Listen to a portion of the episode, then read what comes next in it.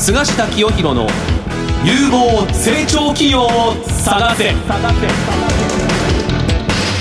おはようございます。菅下清弘です。おはようございます。アシスタントの早川真理恵です。菅下清弘の有望成長企業を探せは相場の千里眼の異名を取る国際金融コンサルタント菅下清弘さんが相場の見方注目有望企業を紹介する番組ですさて菅下さん今日はどのような経営者の方がいらっしゃる今日はねまあ不動産業界のね、はい、まあ旋風時っていうかね新しい事業モデルを提供してですね、はい、急速に伸びている、はい、不動産テクノロジーの最先端を行く企業の経営者をご紹介したいと思います。はい。それでは早速番組を進めていきましょう。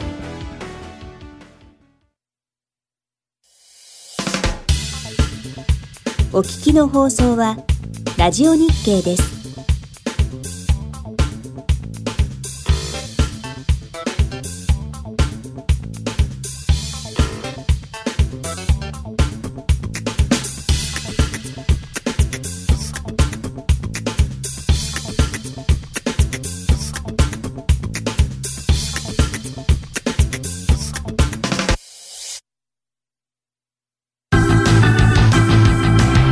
菅下清弘の相場の千里眼。このコーナーでは菅下さんに相場の見方や注目銘柄について伺っていきます。さて菅下さん最近のマーケットはいかがでしょうか？まあこのあの、えー、番組でですね、以前から申し上げてたんですけども、えー、今の日本の株式市場っていうのはニューヨークと連動してるんですね、うん、まあ連動してるっていうよりもニューヨーク株あるいはニューヨークのナスダックが先行してですねそれに引っ張られて日本の株も上がっていると、はい、こういうふうに言ってもいいような動きなんですよ。なので今のニューヨークの株価の動きどうかということが非常にあの大事なんですけれども、はい、え昨年末に、えー、底入れしてからニューヨークの株は半値戻しの壁っていうのを突破してですね、うん、これまあ2万3000ドル近辺にあったんですけどもこれを突破してですねもう今の勢いからすると昨年10月の高値をですね奪回しそうな動きなんですよ。えー、それに接近しそうな、まあちょっと一気に行くとテンポが速すぎるので、はい、途中ちょっと調整が入るかもしれませんが、うん、ニューヨークの株価の動きっていうのは非常に強い。えー、2018年12月26日に日米の株価ともに、えー、一番底、はい、底入れしたんですがその後日本の株は底値圏でですね、まあ、揉み合っている、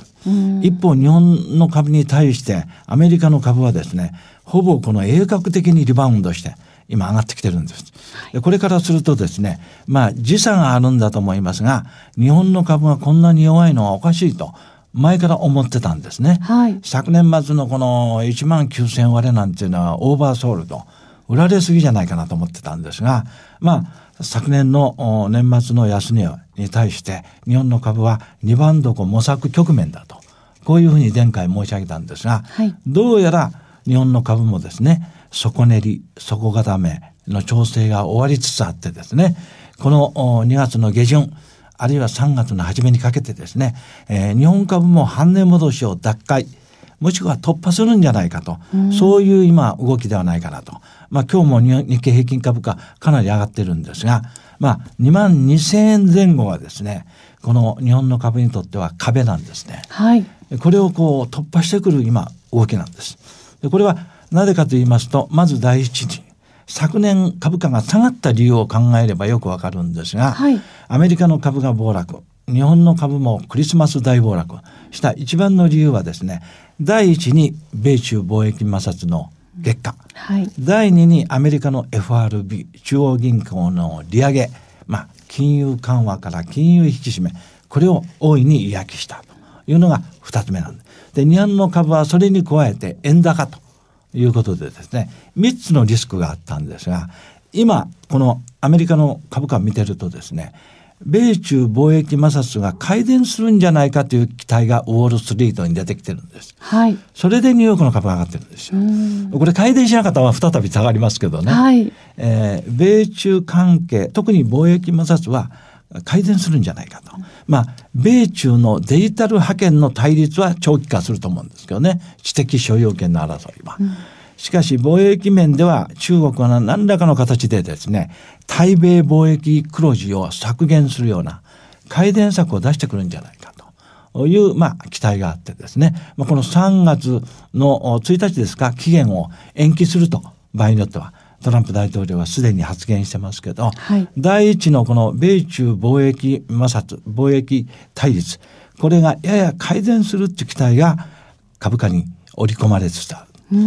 で、二つ目が決定的なんですが、はい、年末、昨年末にアメリカの中央銀行が利上げ、もう今年2度も3度もやるような、うん、あメッセージを流してたんですが、これがですね、今もう利上げしないと、当面。はい、ええ、むしろもうもしかしたら利下げするんじゃないかと。うん、まあ、利下げはないと思いますけどね、え当分利上げの心配がなくなったということなんですね。そこに加えて、日本の場合ですね、普通ならこれ円高に動くんだ、動くんですね。うん去年株価が大きく下げ下げた3つのリスクが今解消してるんです。はい。だから日本の株価が下がるはずがないんですよ。なのでこれはですね、えー、今後株価は底入れして私は上昇してくる。そうするといつかということになりますと、昨年末が一番どこで12月26日ですから、まあ、それから大体普通は日柄は2、3ヶ月なので、私は早ければもうこの2月の下旬、遅くも3月の中旬ぐらいまでにこの2万2000円とか2万2500円の当面の壁を脱会、もしくは突破して、しかも昨年はですね、マザーズなど新興市場が一番下がったんですね。はい、マザーズ市場はなんと35%下がったんです。日経平均は十数パーセントしか下がってないんです。ということになると、今度のリバウンド上げ相場ではですね、昨年一番売られたこの新興市場、マザーズやジャスタックの株が半投資、特に IPO 銘柄もさらに人気化するんじゃないかと。それによって、この3月、4月はですね、はい、株式市場は下方ぶりにですね、個人の投資家も戻ってくると。リスクマネーが入ってくるということでですね、うんはい、えー、まあ、2月下旬から3月の株価に期待したいと思います。以上です。はい、ありがとうございます。続いては、菅下さんが選ぶ旬な企業にインタビューしていきます。菅下清弘の有望成長企業を探せ。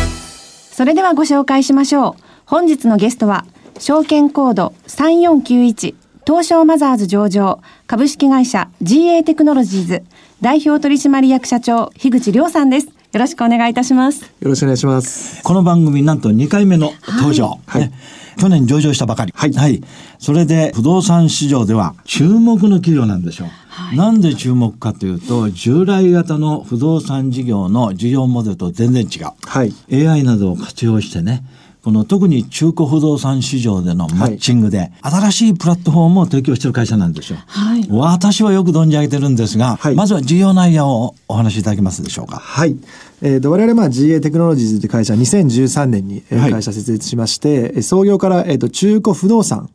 の活性化というのをキーワードにやってきました。はい、なぜ中古かと言いますと、まあ、新築の振興が戦後日本では広がってきたものの、人口減とともに新築の活性化ではなくて政府の方針の方でも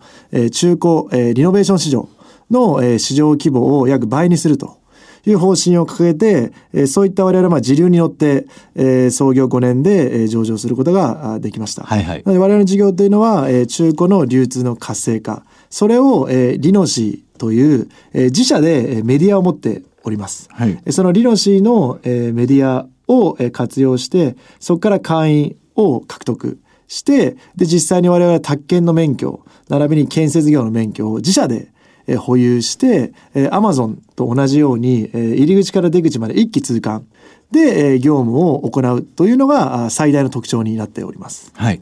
今ね、お話しいただいたんですが、はい、この GA テクノロジーっていう会社の一番の特徴はね、はい、えー、不動産業界における中古の流通マーケットを作ったってことなんですね。はい。はい、この不動産のちょっとでも関心のある人、あるいはマンションを買ったりしたことの経験のある方は分かりますけど、はい、あの、新しいこのマンションや新しい不動産に関してはマーケットありますよ、これ。はい、ね。売り出して、消費者が買うわけで、はい、でも自分が買った後のこの中古、セカンダリーマーケットで、自分が売りたいとか、買いたいという時に、値段が一体何なのかと、はい、どこで取引してるのかと、普通は全然データがないんでしょうね。はい、で、しかもその買いたいマンションの値段が正当な値段なのかどうか、はい、また取引する業者が信頼できる業者なのかとか、まあ、いくつものですね、チェックポイントがあって、中古の取引って普通の人、一般人がやるのは大変こう難しいんですよ。はい。そうですよね。だからね、中古市場っていう本当にちょっとまあこう言ったら不透明、はい、分かりにくいマーケットを非常に透明に、フェアに、はい、えー、誰でも安心して取引ができるというマーケットを作ったのが自営テクノロジー。そうですね。あの、本当に今、不動産業界、そのパラダイムシフトが起こってると我々思ってまして、ええ、あの、不動産にすごい非常に近い業界が、まあ、保険、はい、えー、金融、銀行、はい、えー、この業界が、えー、この20年間、えー、IT の、えー、波に乗って、えー、ネット銀行ネット証券ネット保険って変わってきたと思うんですね。はい、で不動産業界というのもこの20年間で普通にまあ、えー、スーモとかホームズさんとかっていう、まあ、検索サイトっていうのが出てきたことによってネットで物件探しができるようになってきた。っていうのはこの20年間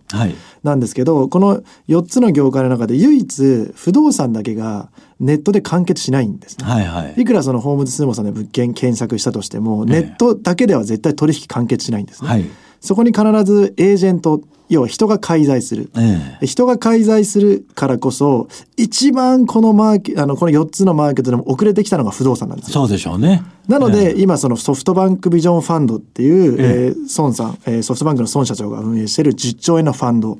が今積極的にグローバルで投資してるのが不動産マーケットなんですね、はいはい、なぜならばマーケットが大きいけれどもいま、だにテクノロジーが入ってこなかったこれがこの不動産業界なんですね。遅れてるわけです。そうなんです、はいはい、それも日本でも同じことなんですね。えー、そこを我々は唯一、えー、その不動産に、えー、テクノロジーを入れて、えー、業界を変えることを取り組んでいるかなと。いう会社だと思ってます。なるほどね。はい、まあ、あの、ソフトバンクビジョンファンド10兆円。もう非常に今注目なんですけれども、はい、えー、最近は例えばウィーワークとかね、はい、ちょっと不動産関連、これにやっぱり注目してお金入れてるんですね。はい、それやっぱりまだまだテクノロジーがないマーケットだと。はい、これからだと、その AI とか、はい、ビッグデータを活用してね、えー、新しい事業モデルが生まれるところはと、はい、いうことで孫社長なんかも注目してると思うんですが、はい、国内でもそういうテクノロジーを取り入れて新しい不動産事業不動産ビジネスというものを立ち上げたのが GA テクノロジーなんですね。そうですね。だから会社面にテクノロジーってついてるんです。そうですね。あの、不動産会社って日本に12万社もあるって言われてまして、はい、あのコンビニより歯医者よりも多いと言われてるんですね。にもかかわらずいまだにテクノロジーが入ってない。はい。なので我々12万社もある中で多分エンジニアの人数で言ったら圧倒的に今100名エンジニアの人数いますし、で我々取り組んでるのはその AI だったりブロックチェーンだったりしますので、はい、AI の人材も15名ほどおります、はい、でブロックチェーンのセンター室も立ち上げて、はい、とにかくこの12万社の不動産会社の中で一番このテクノロジーに創業から投資してきたかなという会社に我々はなってると思います。なるほどね。はい、まああの AI ブロックチェーンをどれだけ活用できるかっていうのは、今も世界日本のあらゆる産業、はい、ビジネスで問われてるんですが、はい、不動産取引こそ必要なねそうなんですよ、えー、技術なんですよ。あの、えー、なぜかっていうといまだに不動産業というのは紙と、えー、ファックスが当たり前の業界なんですね。はいはい、なんで業務が全て紙とファックスでやり取りしてるんですけど、はい、我々まあ上場後に、えーと、画像認識の、えー、特許を、はい、えー、取得をしましてこれはどういう、えー、ことかと言いますと不動産の図面っていうのが、はい、町の不動産に貼ってある図面ってあると思うんですけども、はい、あれを、えー、従来の会社であれば、えー、たくさんの図面を物件を仕入れる担当者が、えー、目で見ていいか悪いかの判断をするんですね。はい、でもそうすると、えー、何百枚と来る図面情報を人間が判断しなきゃいけないので、ええ、そもそも全てチェックできてないだろうって網羅性がないっていうそうですね。問題と誤差もあるでしょうし。そうです、ね。はい、あとは、えー、仕入れ担当者ベースの質のばらつきが起こるんですね。え、要はこの A, A 君っていうのはこの物件いいって思ったけど B 君は経験値がないからいい物件だと判断できないというような質のばらつきがあるんですけど、ええ、我々まあ社内でテックサプライヤーっていう AI 掲載の仕入れシステムを所有してまして、はい、えー、図面が来た段階でその図面を画像認識で自動的にデータベース化します。え、あの名刺管理アプリの333が名刺を自動で読み込んでると同じように図面をまず自動で読み込んでます。これはえー、名刺管理アプリよりも難しいかなと。なぜなら手書きのものがあったりするので、そうすることによって網羅性を獲得していると。そしてさらには我々が自社で営業マンを抱えてますので、はい。お客様に提案した物件が1ヶ月で売れたのか3週間で売れたのかってデータを持ってますので、データベース化された瞬間に売れるか売れないかってスクリーニングするんです。ねなるほどね。そうすると売れるって言われた機械が判断したものだけ瞬時にやり取りするので、ええ。弊社のもとに常に有料物件が獲得できていると、そういうところで、えー他の、えー会社さんとの差別化が図ってます。これね、もう画期的なことなんですよ。もう不動産の賃貸にしろ、売買にしろね、不動産会社に行ったら、もう窓ガラスにベタベタベタベタとね、はい。あの物件のが紙で貼ってあるんですよ。はい。で、今おっしゃったように、取引は全部ね、仲介業者、はい。人が出てくるんですよ。はい。しかし、そういうこの中間のいろんなね、業務作業、結構煩わしい。これを全部吹っ飛ばして、はい。AI 活用して、はい。そういうあの、マンションのお見取り図なんかも、はい。全部コンピューター、パソコンのの画面に出てくる。で、取引も全部ですね、はい。こういうパソコンやスマホを通じて取引できると。そうです。そのためにですね、不動産業者にエンジニアなんかは今までは必要ないとはい思われてたのに、なんと GA テクノロジーには100名以上のはいエンジニアがいて、そうです。すでにこういった画像認識の AI の特許も取って、はいこれおそらくね、日本でただ一社に近いんじゃないかと。そうですね。ね、はい。思われて。まあ世界でも不動産業者でこれだけテクノロジーを取り入れてる会社はね、本当は私トップクラスじゃないかと思うんですよ。はいはい。だからもう樋口社長はね、上場以来ずっとね、不動産業界のアマゾンになると、はいこう宣言してんですよね。そうですね。それが実際にもその業績にも反映してると思ってまして、ええはい要はそういった AI を活用することによって常時我々有料物件はい。を獲得することができてますので、はいなので販売も好調はいなんですね。はい。なのでまあ昨年決算発表させていただいて、はい。ええー売上はまあ約200億はい。を創業5年で、えーはい。超えておりますし、えー。利益の方も約6億はい。以上、えー出しております。で、えー今期はい。に関しても約326億円。えー iFirst ベースで、えー利益の約、えー倍の12億円と掲げておりますので、はい。これも効率的な有料物件をテクノロジーを活用して、え。えーできてるからこそこれだけ、えー急成長することができてると。でさらにその中古市場っていうのはまだまだマーケットがもう何十兆っていうマーケット、はいはいなのでこの何十兆っていうマーケットをテクノロジーで我々は全て取るという気持ちで、えー業務を今行ってきております。なるほどね。はい GA テクノロジーは AI がすごいデータの中だから、はい計算して割り出した数字ですから、例えばこの物件は、あの、1LDK が2800万だと、はいこの地域だな、はいこれビッグデータから出てきてるわけです。そうですね。だから買う方も売る方も安心して取引ができる。うん、そうですもうね。こういうの日本初に近いですよ。はいええ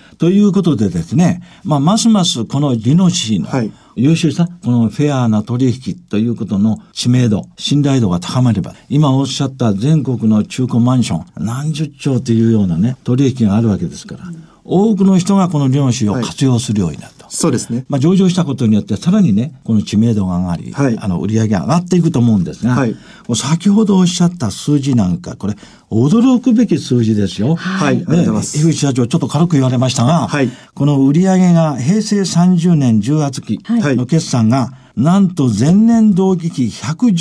比110.6%増なんですよ。すごいですね。すごい数字でしょ、はいはい。そして経常利益もプラス90.7%。はい。はい。この数字がものすごい数字なのに、はい来期の予想がなんと売上200億に対して326億。はい。300を超えると。はい。利益は倍増に近い。はい。12億とはいいう数字なんですが、今のこの人工知能、はい AI 活用のリノシーがどんどん知られるようになると、もうこの数字にとどまらない可能性だってあると。そうですね。いうことでしょうね。はいそして、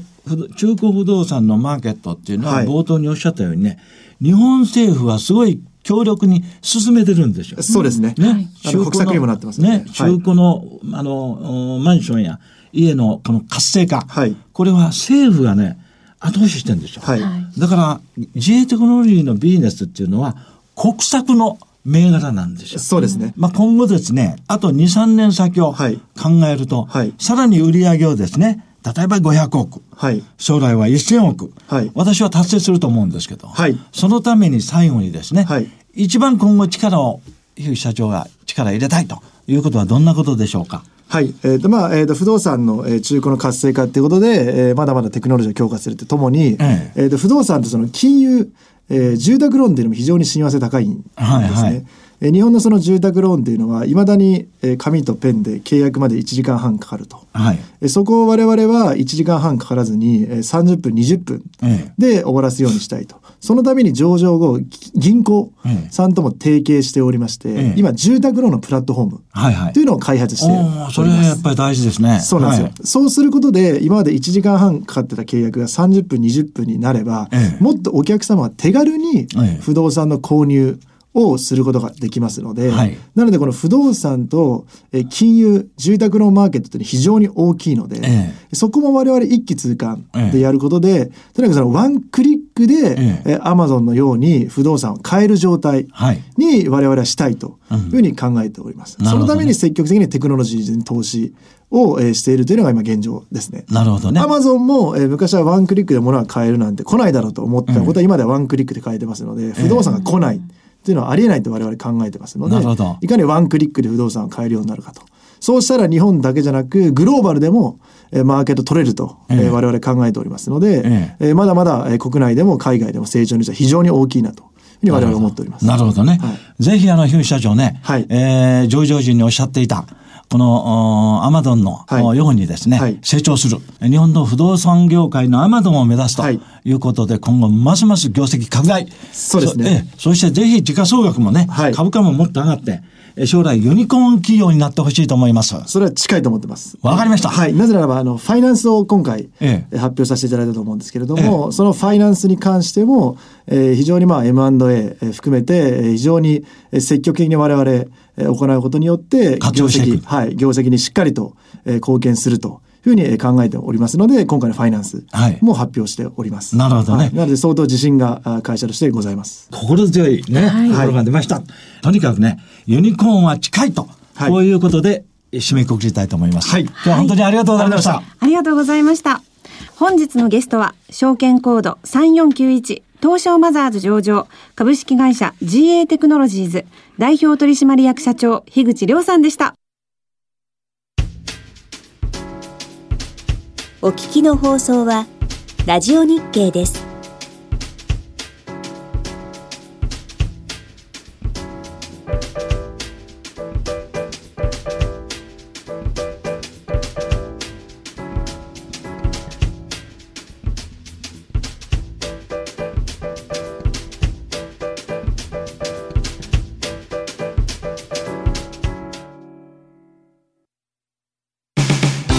菅下清弘の有望成長企業を探せ。番組もそろそろお別れのお時間です。いやねやっぱりね、はい、樋口社長とお話しててね目標達成に対する情熱ね、はい、まあ最後に言われましたけどね、まあ、今回のファイナンス資金調達などは将来の M&A などにも活用してねユニコーンを目指すと、はい、その日は近いと、はい、そういうのをねはっきりね明言するっていうのはやっぱり相当の自信があると。そうですよ、ね、その自分の事業に対して、はい。まあ、彼はね私上場直後から知ってるんですけどね、うん、最初にお会いした時にもう不動産業界のアマゾンを目指すと。いやー元気のいい人だと思いましたけれども今後ますます企業としてですね成長する期待したい企業じゃないかなと思います、まあ、最近あの上場した銘柄の中で私はもうベスト3ぐらいの一つで、えー、注目している企業なんですね。はい、はい、ありがとうございます。次回の放送は3月12日8時35分からです。お楽しみに。